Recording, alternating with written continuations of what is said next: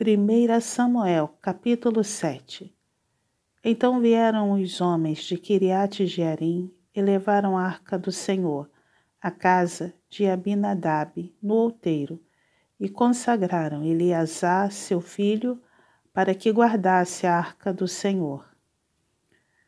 Exortação de Samuel ao arrependimento. Sucedeu que, desde aquele dia, a arca ficou em Kiriat Jearim e tantos dias se passaram, que chegaram a vinte anos. E toda a casa de Israel dirigia lamentações ao Senhor.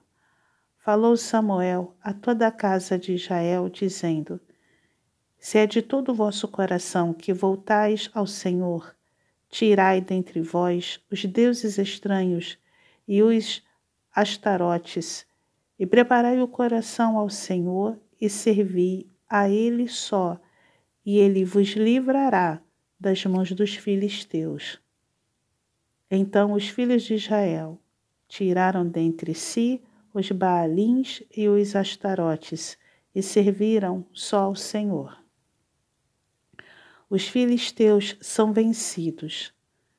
Disse mais Samuel: Congregai todo Israel em Mispa e orarei por vós ao Senhor congregaram-se em Mispa, tiraram água e a derramaram perante o Senhor. Jejuaram aquele dia e ali disseram: Pecamos contra o Senhor.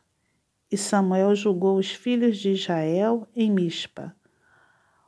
Quando, pois, os filisteus ouviram que os filhos de Israel estavam congregados em Mispa, subiram os príncipes dos filisteus contra Israel o que ouvindo os filhos de Israel tiveram medo dos filisteus. Então disseram os filhos de Israel a Samuel: Não cesses de clamar ao Senhor nosso Deus por nós, para que nos livre das mãos dos filisteus. Tomou, pois, Samuel um cordeiro que ainda mamava e o sacrificou em holocausto ao Senhor. Clamou Samuel ao Senhor por Israel e o Senhor lhe respondeu: Enquanto Samuel oferecia o holocausto, os filisteus chegaram à peleja contra Israel. Mas trovejou o Senhor aquele dia com grande estampido sobre os filisteus e os aterrou de tal modo que foram derrotados diante dos filhos de Israel.